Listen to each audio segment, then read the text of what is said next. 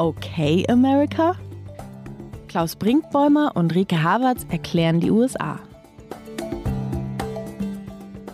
Hallo zu OK America, dem transatlantischen Podcast von Zeit Online und MDR aktuell. Mein Name ist Klaus Brinkbäumer, ich bin Programmdirektor des Mitteldeutschen Rundfunks in Leipzig. Und ich bin Rike Havertz, internationale Korrespondentin von Zeit Online in Berlin.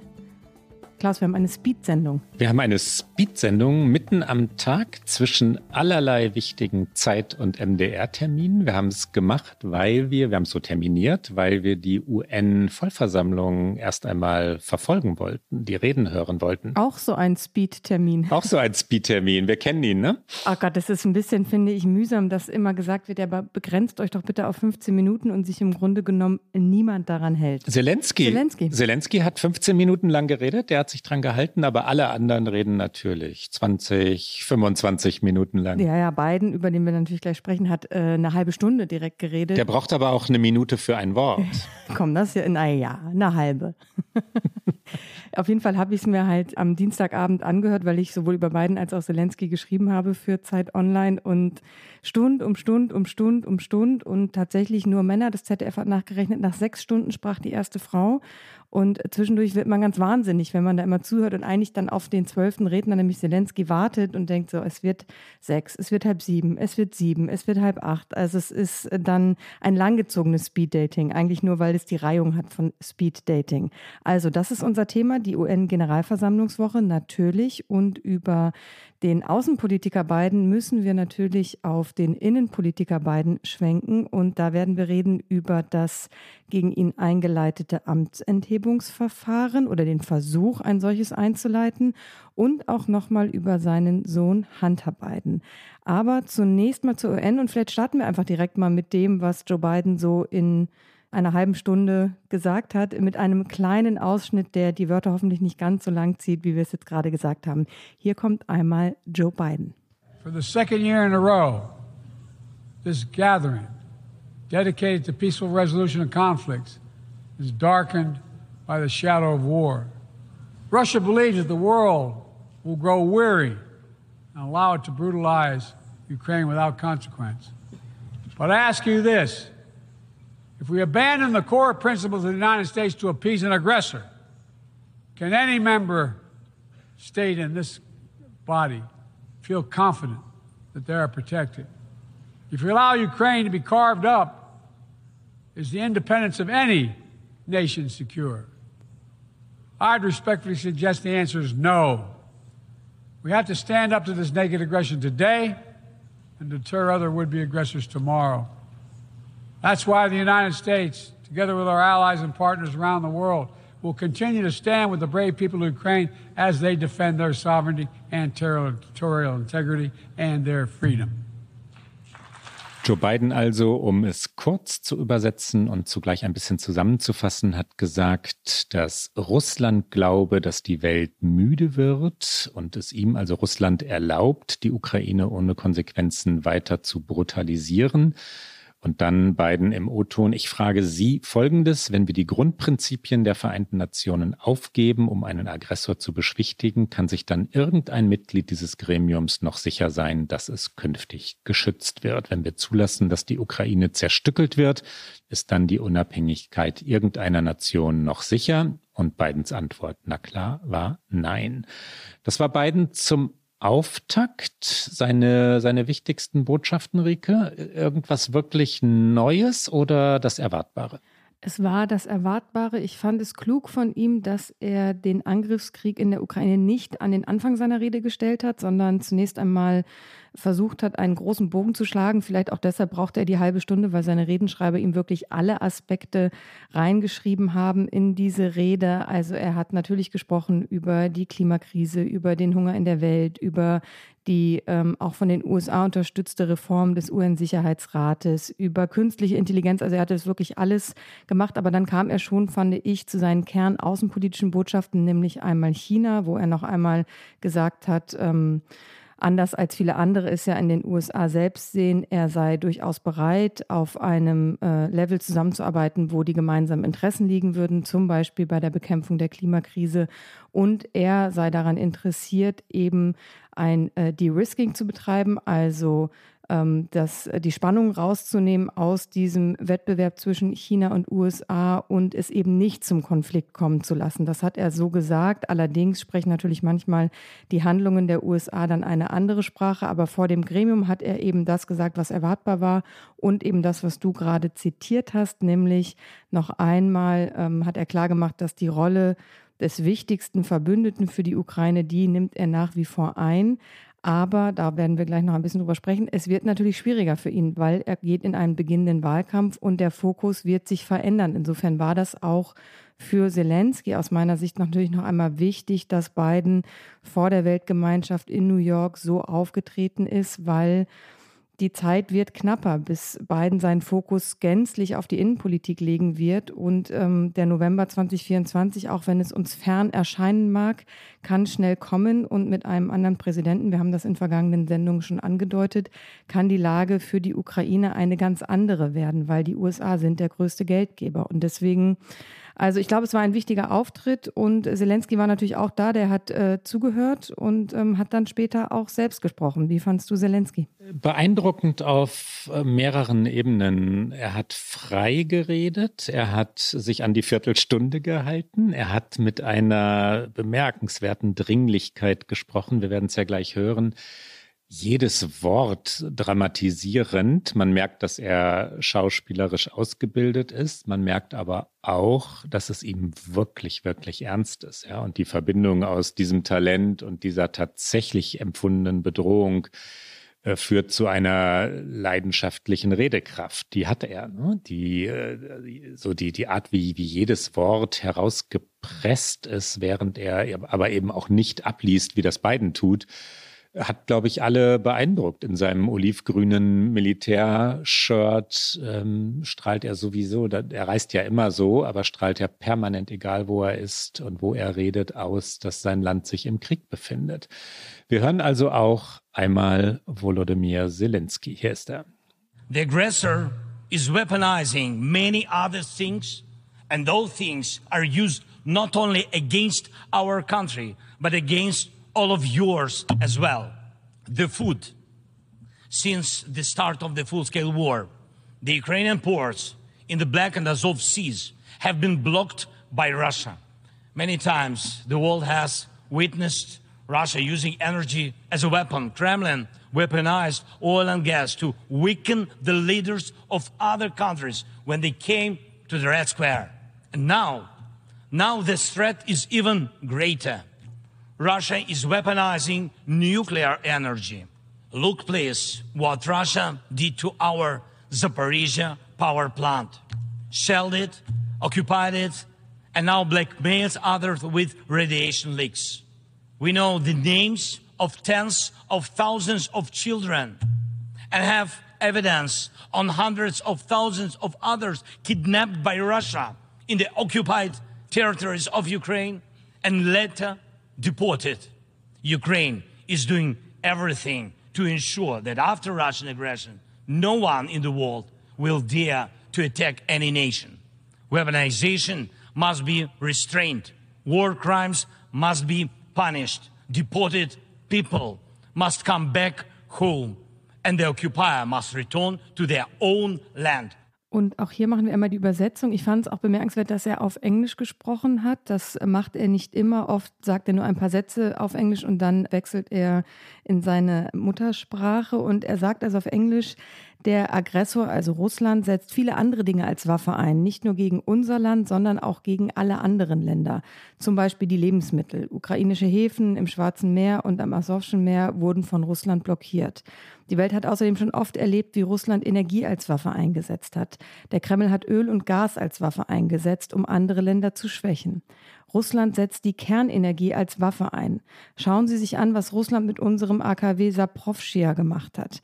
Wir kennen die Namen von Zehntausenden Kindern und haben Beweise für Tausende mehr, die von Russland in die besetzten Gebiete der Ukraine entführt und deportiert wurden. Die Ukraine tut alles, um sicherzustellen, dass nach der russischen Aggression niemand in der Welt es wagen wird, irgendeine Nation anzugreifen. Bewaffnung muss bestraft werden, Kriegsverbrechen müssen bestraft werden, verschleppte Menschen müssen zurück nach Hause kommen und der Besatzer muss zurück in sein eigenes Land kehren. Das war Volodymyr Zelensky und ich würde dir recht geben und ein bisschen widersprechen. Ich fand ihn nicht nur leidenschaftlich, ich fand ihn tatsächlich auch wütend. Er hat ja auch viel gestikuliert und ist teilweise mit der Hand immer wieder gegen das Mikrofon geschlagen und Du sagst es, er ist so ein talentierter und geschickter Rhetoriker. Er hat bislang, fand ich, immer den richtigen Move zur richtigen Zeit gemacht. Und ich frage mich, ob dieser wirklich leidenschaftliche, wütende Auftritt gerade vor der UN wirklich richtig war. Natürlich versteht man ihn, also man kann ihn mit allem nachvollziehen und ich glaube, Biden, Scholz, alle sind da ganz bei ihm, aber gerade die UN ist natürlich das Gremium, wo sich die Weltgemeinschaft trifft und wo viele eben auch anders auf diesen Krieg blicken, wo viele auch ihre Frustration zum Ausdruck bringen, dass dieser Krieg den Fokus nimmt von so vielen anderen komplexen Themen, Herausforderungen der Welt. Und natürlich hat Zelensky versucht, die Welt einzubinden, indem er über Lebensmittelpreise spricht, indem er eben über all das spricht, was die ganze Welt an Bedrohung erfährt durch diesen Krieg. Aber es gibt eben auch viele, die sagen, du musst jetzt irgendwie verhandeln. Die Frage ist immer, wie kann so eine Verhandlung aussehen mit einem Putin, der immer nur zu seinen Bedingungen verhandeln will.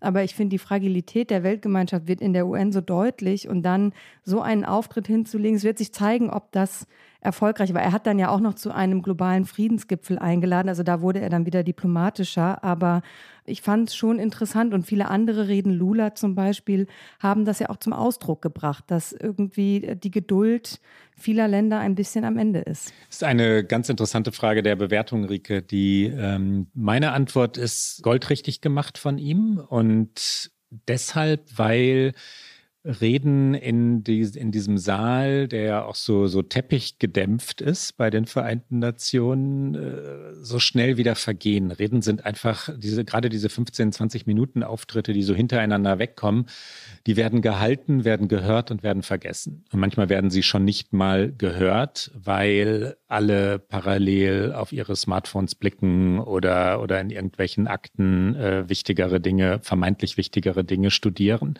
Zelensky hat hat äh, den Saal aufgeweckt, das war spürbar. Ne? Da war Spannung, da war, äh, da war Aufmerksamkeit.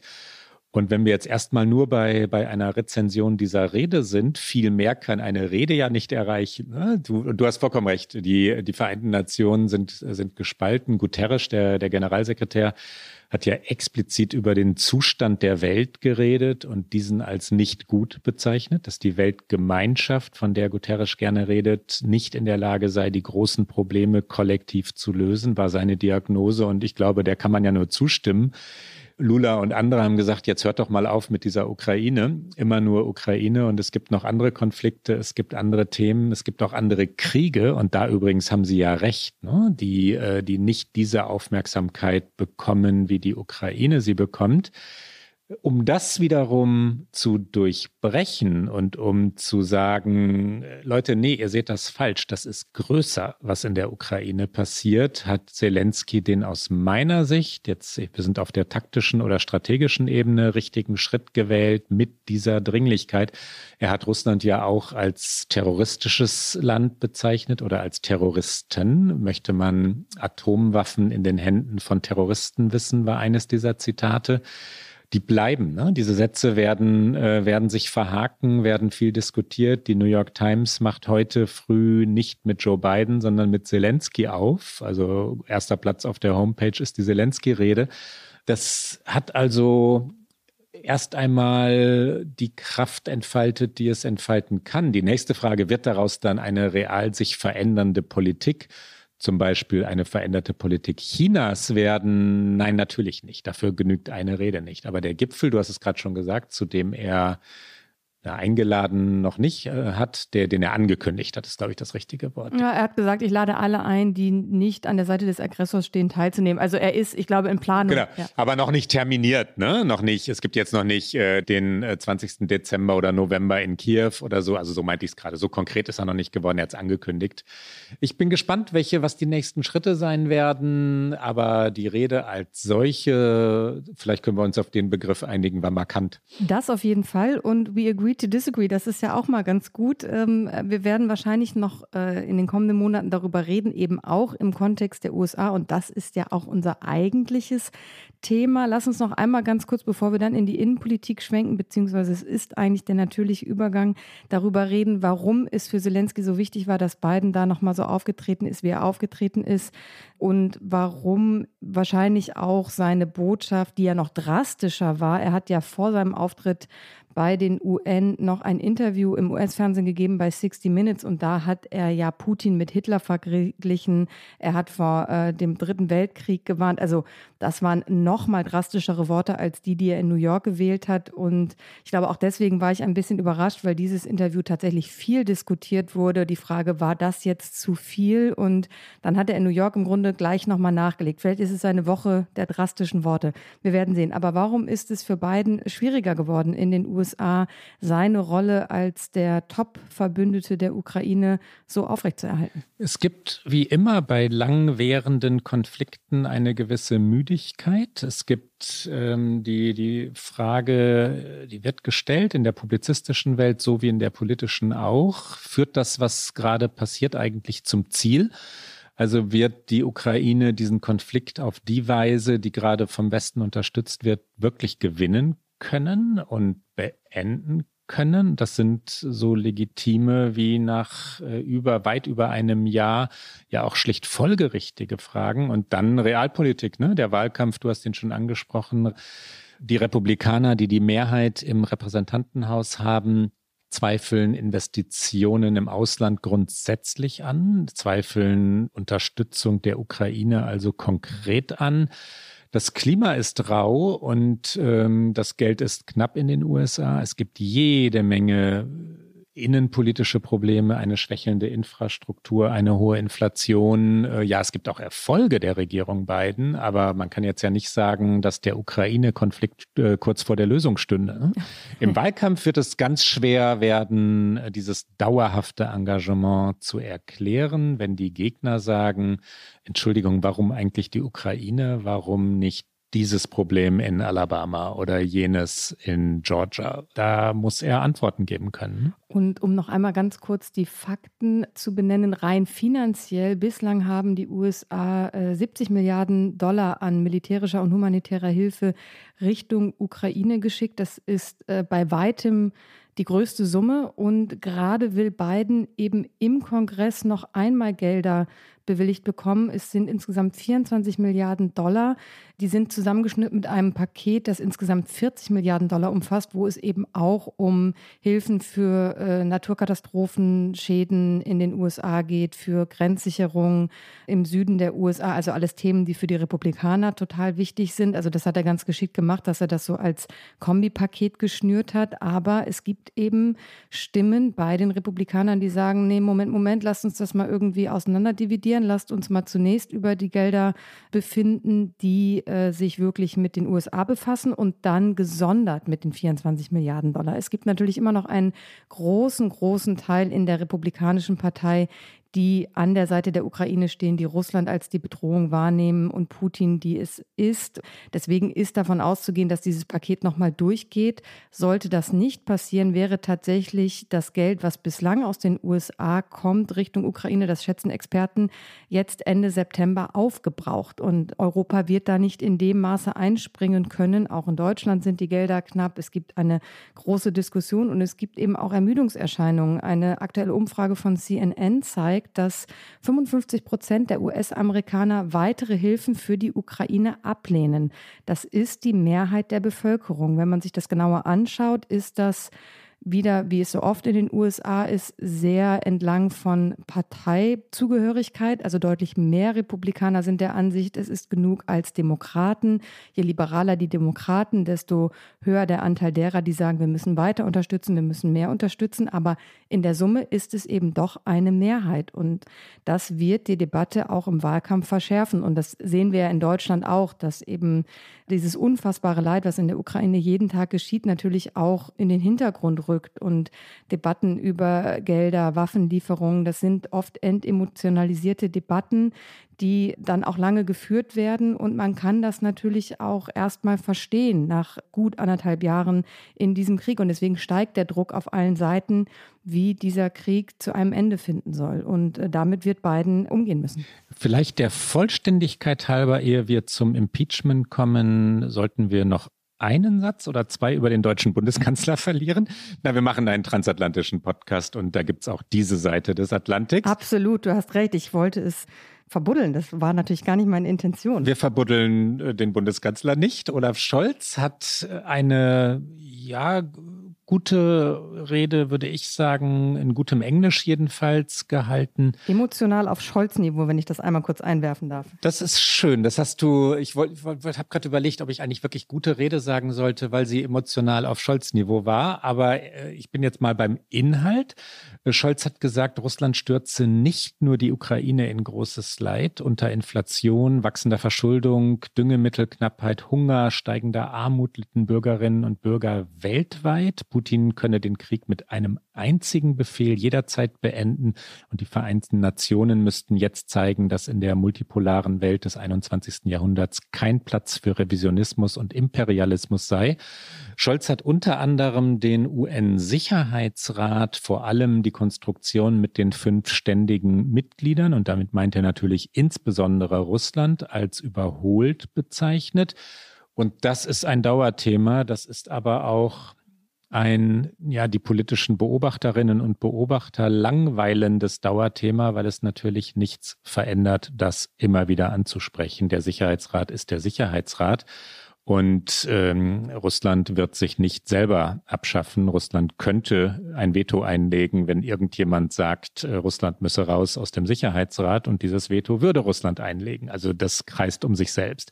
Was ich in Wahrheit viel interessanter fand, war eine Bemerkung, die Annalena Baerbock ja und verblüffend beiläufig in einem Interview bei Fox News gesagt hat oder gemacht hat. Sie hat über den Ukraine-Krieg geredet und hat dann gesagt, dass äh, Diktatoren wie Xi Jinping sich kein Beispiel daran nehmen dürften oder nicht lernen dürften, dass Aggressoren durchkommen. Also Putin, sie hat es ein bisschen, ich, ich zitiere jetzt sinngemäß, Putin dürfe den Krieg nicht gewinnen, damit Diktatoren wie Xi Jinping nicht lernen würden, ähm, das sei legitime Politik oder zielführende Politik.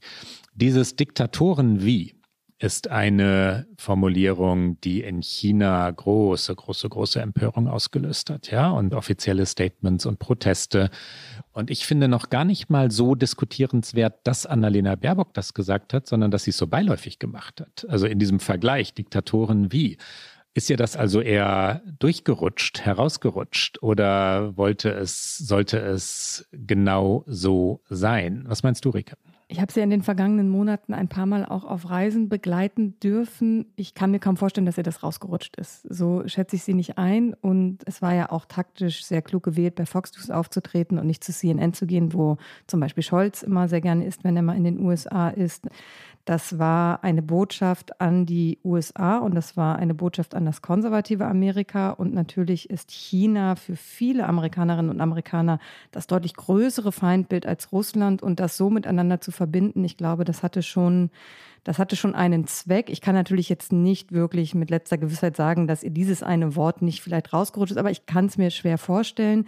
Da zeigt sich aus meiner Sicht tatsächlich die etwas unterschiedliche Angehensweise zwischen Kanzleramt und Auswärtigem Amt, was so außenpolitische Botschaften angeht. Und ich glaube, gerade bei China sind sich Scholz und Baerbock gar nicht mal immer so einig. Und ähm, das hat sich auch in diesem Interview gezeigt. Das wäre meine Einschätzung. Und ich halte es etwas mehr als du für möglich, dass es doch rausgerutscht ist. Und zwar, weil Annalena Baerbock zwei Dinge vereint ähm, oder vereinigt, wie sagt man? Jedenfalls ist sie zugleich höchst professionell und sehr gut vorbereitet und dann manchmal aber eben doch auch flapsig. Und sie hat ja auch schon bisweilen Dinge gesagt, vor allem in spontanen Interviews, also in Dingen, wo sie oder in Situationen, wo sie von Fragen irgendwo hingedrängt wird, die sie dann hinterher zurückholen musste. Ne? Also ich sage gar nicht, dass es so war, das möchte ich mir nicht anmaßen, aber ich halte es für möglich, dass es rausgerutscht ist wenn ich recht hätte, wäre es, ich bleibe im Konjunktiv natürlich, wäre es eine ganz schön beiläufig herbeigeführte diplomatische Verstimmung. Weiter will ich auch gar nicht gehen.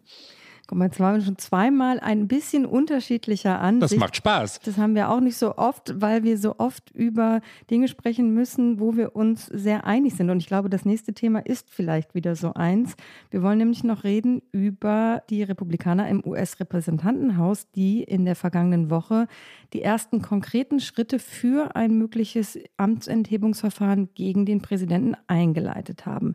Der republikanische Vorsitzende der Kongresskammer, Kevin McCarthy, sagte, er habe Ermittlungen für ein Impeachment-Verfahren angeordnet. Hier hören wir ihn kurz, Kevin McCarthy. These are allegations of abuse of power, obstruction and corruption. And they warrant further investigation by the House of Representatives. That's why today I am directing our House committee to open a formal impeachment inquiry into President Joe Biden. This logical next step will give our committees the full power to gather all the facts and answers for the American public. That's exactly what we want to know the answers. I believe the president would want to answer these questions and allegations as well. Kevin McCarthy hat damit, Ricke, übrigens seine frühere Position revidiert. Er wollte das ursprünglich nicht, ein Impeachment gegen Biden. Welch Überraschung bei Kevin McCarthy. Er fühlt sich mutmaßlich vom rechten Flügel seiner Partei, da muss man schon fast lächeln, wenn man, wenn man rechter Flügel der Republikaner sagt, gedrängt. Ähm, die Übersetzung sind wir aber noch schuldig. McCarthy also hat gesagt, es geht um die Vorwürfe des Machtmissbrauchs, der Verschleierung und der Korruption, die eine weitere Untersuchung durch das Repräsentantenhaus rechtfertigen. Deshalb weise ich heute den Ausschuss des Repräsentantenhauses an, ein formelles Amtsenthebungsverfahren gegen Präsident Joe Biden einzuleiten. Es ist der logische nächste Schritt, um für die amerikanische Öffentlichkeit alle Fakten und Antworten zu finden. Und genau das wollen wir antworten. Und ich denke, der Präsident will diese Fragen auch beantworten. Zitat Ende. Welche Beweise wollen Sie sammeln? Ich bin sehr gespannt, Rike. Es ist seit Jahren gesucht worden. Ja, Hunter Biden war in der Ukraine in seltsamen Geschäftsverbindungen. Das ist wahr. Hunter Biden aber ist Hunter Biden und ist nicht Präsident Joe Biden. Hat Joe Biden in irgendeiner Form davon profitiert? Es ist längst, längst, längst recherchiert worden, ermittelt worden und es gibt bisher keinerlei Hinweise darauf.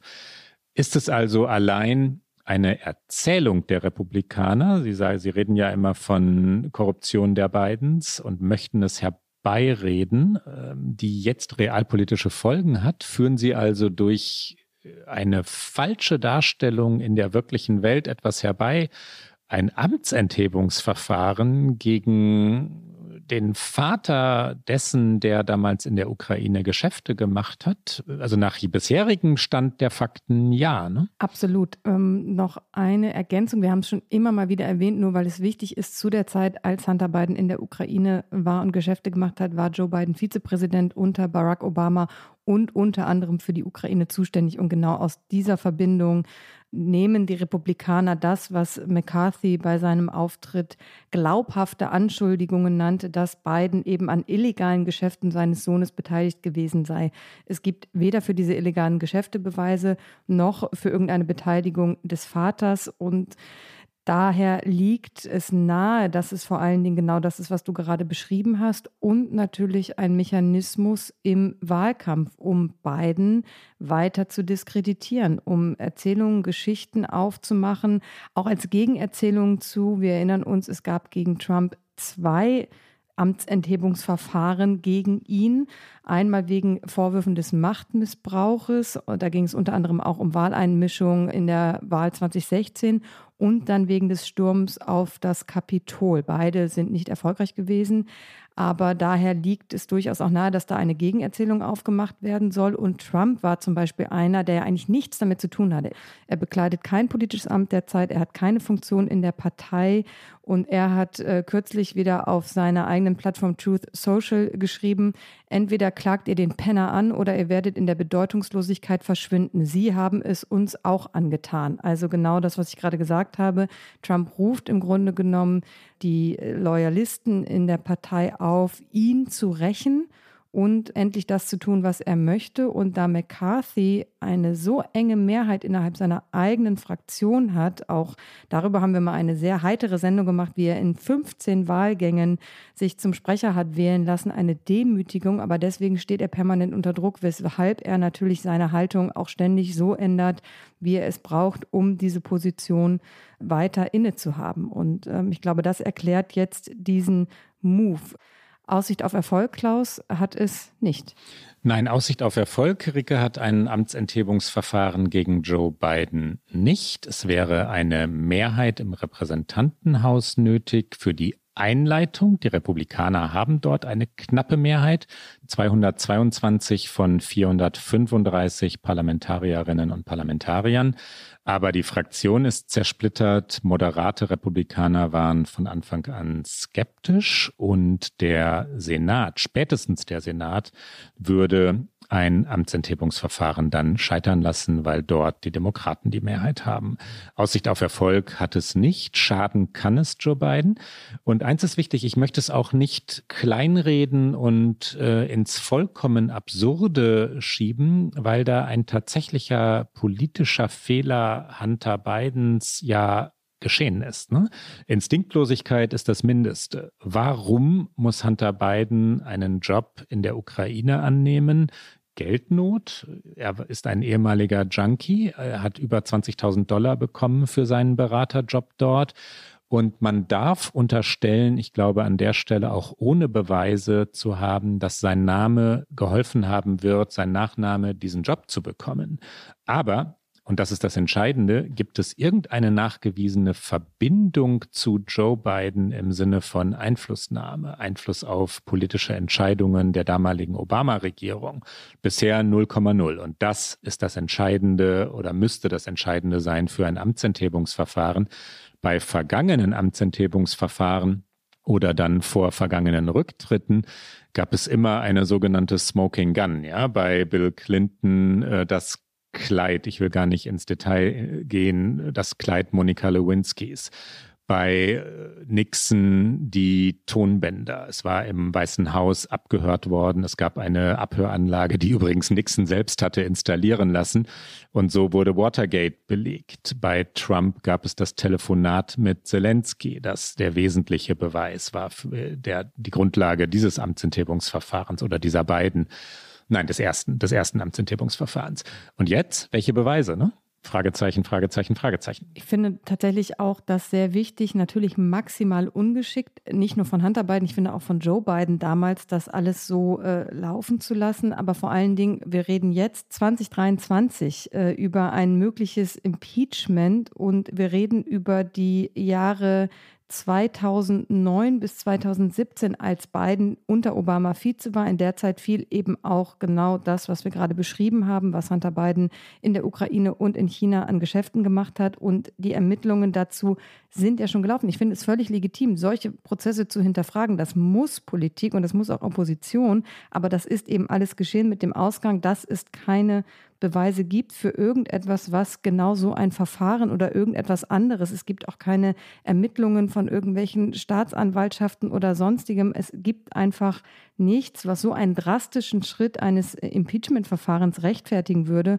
Und deswegen muss man, glaube ich, am Ende den Schluss ziehen, es ist eben genau das, was du gerade gesagt hast. Es ist ein, ein Narrativ, was aufgemacht wird, es ist ein Wahlkampfmittel und ähm, es ist die beliebte Erzählung der Republikaner von der korrupten Familie Biden. Und ähm, sie geht noch weiter, diesmal mit Hunter Biden und da ist die Lage etwas komplizierter. Ja, gegen Hunter Biden und wir gehen jetzt weg von dem Impeachment. Wir sind jetzt auf der juristischen oder möglicherweise kriminellen Ebene, also in einer anderen Ebene der amerikanischen Wirklichkeit geht es um das, was wir schon einmal als Thema hatten hier, die beiden Vorwürfe, nämlich Hunter Biden betreffend A Steuerhinterziehung, B Besitz eines Revolvers ohne seine früheren Drogenprobleme benannt zu haben, was er vor dem Erwerb dieses Revolvers unbedingt hätte tun müssen.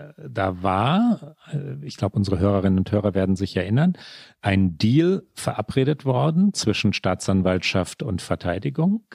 Hunter Biden war mit diesem Deal, also einer, einer Geldzahlung ähm, und der Anerkenntnis der Schuld, einverstanden. Und dann kam die Richterin und sagte, nee, nee, nee, diesen Deal akzeptiere ich nicht. Und jetzt kommt es eben doch zur Anklage. Und das ist gefährlich für Hunter Biden. Es gibt also zwei unterschiedliche Dinge, die wir hier auseinanderhalten müssen. Einmal die mutmaßliche Steuerhinterziehung, in denen er sich schon übrigens schuldig bekannt hat, als er noch dachte, er würde einen Deal bekommen und das jetzt aber wieder zurückgenommen hat.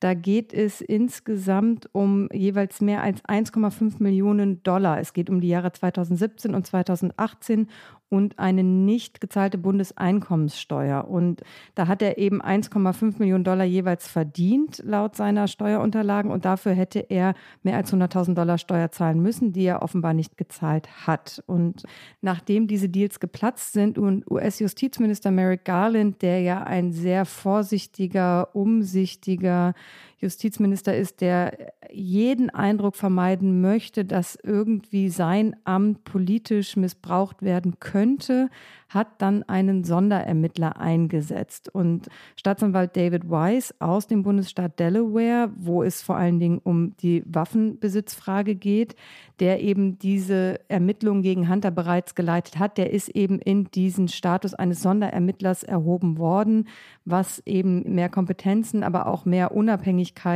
von den normalen Justizwegen ihm einräumt mit diesem Titel. Und vergangene Woche hat dann eine Grand Jury, auch über dieses Instrument haben wir schon häufiger in den vergangenen Folgen gesprochen, weil sie sowohl bei Trump als auch jetzt eben bei Hunter Biden zum Einsatz kommen.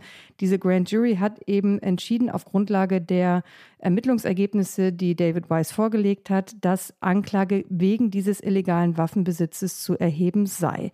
Die Anklage umfasst den Unterlagen zufolge drei Punkte. Eine Falschaussage beim Kauf, eine Falschaussage gegenüber dem Händler und der Besitz einer Waffe trotz des gesetzeswidrigen Drogenmissbrauchs.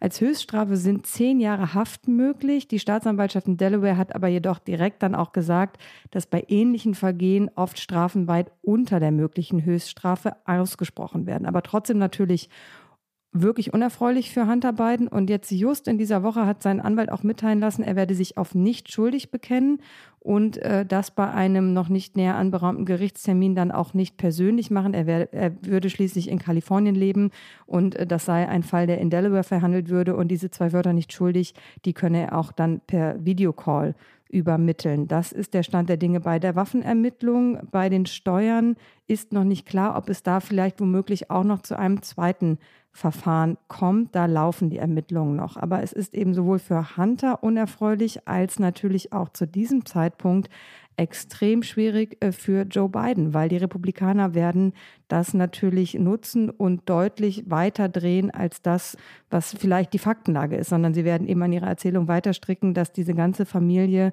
korrupt ist. Das ist das Wesentliche im beginnenden Wahlkampf, ne? dass Joe Biden sowieso kein starker Kandidat ist. Wir haben über die Diskussion um sein Alter ja schon mehrfach geredet in OK America. Er wird nicht wahrgenommen als starker Präsident, trotz der innen- und durchaus auch außenpolitischen Erfolge, die er ja hat.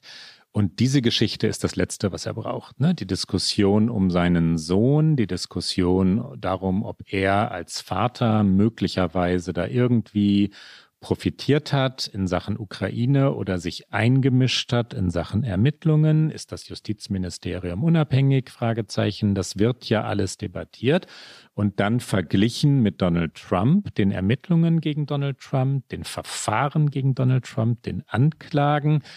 Wenn man jetzt ganz nüchtern draufblickt und Fakten bewährt, dann ist es relativ klar, dass die Amtsenthebungsverfahren gegen Trump wegen also wir haben die vielen Gründe, Einflussnahme auf die Justiz, Behinderung von Ermittlungen, Lügen ähm, und Verschwörung, Verschwörung äh, begründet waren, während die gegen Joe Biden nach allem, was wir bis heute wissen, wirklich herbeigeholt ist. Da wird eine, da wird ein Narrativ zu Realpolitik, da wird etwas, was sich jemand ausdenkt aus politischer Bewegung heraus oder aus politischem Antrieb heraus zu, zu einer scheinbaren Wirklichkeit für viele Amerikanerinnen und Amerikaner. Aber das auseinanderzuhalten wird für die Bidens nahezu unmöglich werden. Zu sagen, wir sind die, die hier dämonisiert werden, die, die beschimpft werden, die mit Lügen in die, in die Konflikte hineingezogen werden, während all das, was auf der anderen Seite passiert, legitim ist, weil da tatsächlich etwas passiert ist. Das ist politisch nicht zu schaffen. Ne? Die Republikaner werden natürlich äh, die beiden Dinge miteinander vergleichen, werden sagen, die wahren Korrupten sind die Bidens und die Anhänger und Anhängerinnen der Republikaner werden das glauben und werden dem folgen. Das wird schmutzig werden. Das wird ein harter Wahlkampf. Ja, zumal ja auch noch genau diese Verfahren, die jetzt möglicherweise das eine, möglicherweise zwei gegen Hunter Biden, auch formal nichts mit Joe Biden, seiner Befähigung, seiner Kompetenz, seiner juristischen Legitimation, Präsident zu sein, zu tun hat. Also es geht ja nicht darum, dass Joe Biden eine Waffe besessen hat und das eigentlich nicht gedurft hätte, sondern es geht um mutmaßlich illegale Handlungen seines Sohnes, für die er äh, natürlich zur Rechenschaft gezogen werden muss. Aber das wird sich alles miteinander vermischen und wir werden einen Wahlkampf erleben, den, glaube ich, die USA so noch nie erlebt haben, was Erzählungen angeht. Es war schon immer hart im US-amerikanischen Wahlkampf, aber jetzt haben wir, glaube ich, dann in den kommenden Monaten zwei Dinge. Zum einen die Erzählung, die Verleumdung, die Narrative, die False Narrative auch. Und dann haben wir noch auf beiden Seiten Prozesse, die natürlich auch äh, eine Rolle spielen werden. Also ein Prozess gegen Donald Trump wird beginnen Anfang März nächsten Jahres. Was mit den anderen ist, weiß man noch nicht. Die Hunter Biden Prozesse beziehungsweise der eine, möglicherweise zwei, werden auch nicht erst nach November 2024 beginnen. Das heißt, diese Ebene kommt dann auch noch dazu. Und ich finde es fast frustrierend, darüber nachzudenken, wie dann dieser Wahlkampf ablaufen wird. Und ich stimme dir absolut zu, es wird ein Ding der Unmöglichkeit für Biden, für sein Team, für seine äh, Strategen, das irgendwie auf ein ein sachliches und faktisches äh, Level wieder runterzubekommen. Die polarisierende Wucht von Narrativen, Rike. Und um zu deiner Eingangsfrage oder zu einer der von dir eingangs gestellten Fragen nochmal zurückzukommen, wird es für Joe Biden schwieriger werden, Zelensky und die Ukraine zu unterstützen, auch deshalb ja, ne? weil wir über Impeachment, Hunter Biden, Ukraine reden, ausgerechnet Ukraine, was etwas vollkommen anderes ist als der, also das, das Hunter Biden-Thema ist ein vollkommen anderes als der heutige Krieg dort, der von Russland initiierte Krieg. Aber natürlich vermischen Republikaner auch dies. Und das beginnt ja schon. Warum eigentlich will Joe Biden die Ukraine so vehement unterstützen? Warum geben wir so viel Geld dorthin? Was hat das eigentlich mit den Bidens zu tun? Dieses Narrativ gibt es längst und das macht es natürlich noch einmal schwieriger, diese Unterstützung aufrechtzuerhalten. Und damit würde ich sagen, kommen wir zu unserer Lieblingsrubrik, die hoffentlich heute äh, Erfreuliches beinhaltet. Sie beinhaltet natürlich immer Erfreuliches, aber vielleicht auch Erheiterndes. Wir kommen zu unserem Get Out. Get Out. Klaus, wie heiter wird es bei dir? Leider gar nicht. Wirklich über, überhaupt nicht. Mist. Nein, Rike, das konntest du nicht wissen. Wir überraschen uns ja gegenseitig. Ähm, Siri Hustvedt ist eine, ich glaube ja auch von dir sehr, sehr geschätzte Autorin und eine durch und durch heitere Person. Ja. Was sie aber auf Instagram schreibt, und das wollte ich empfehlen, ähm, ihren Instagram-Account. Also Siri Hustvedt auf Instagram. Das ist mein Get-Out heute.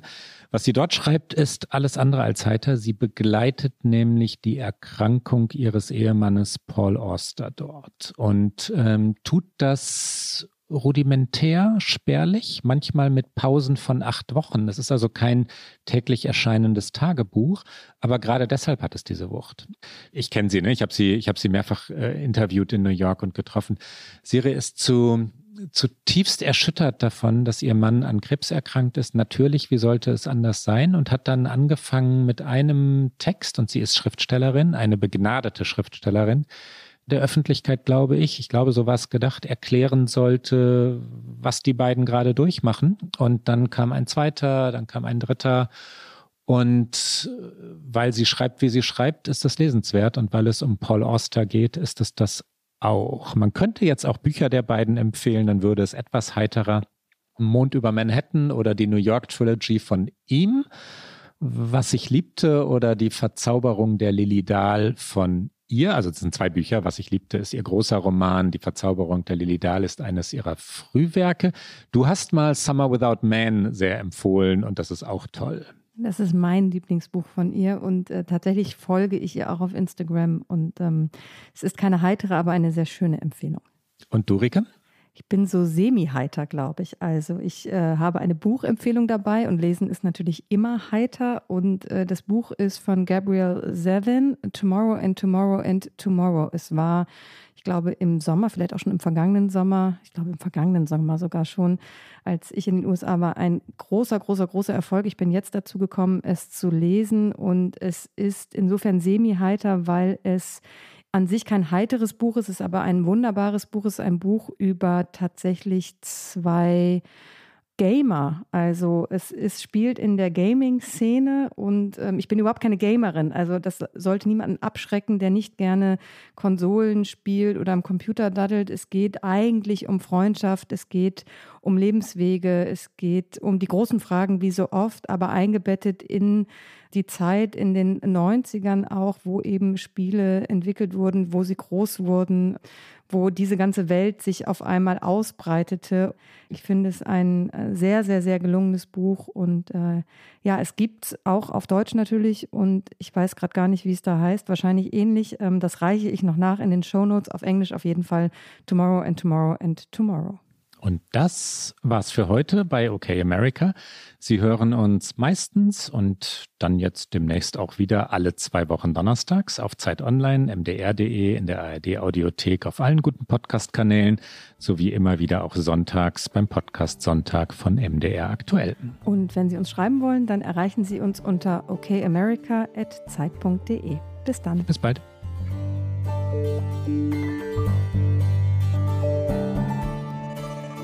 Okay America ist ein Podcast von Zeit Online und MDR aktuell. Produziert von Pool Artists.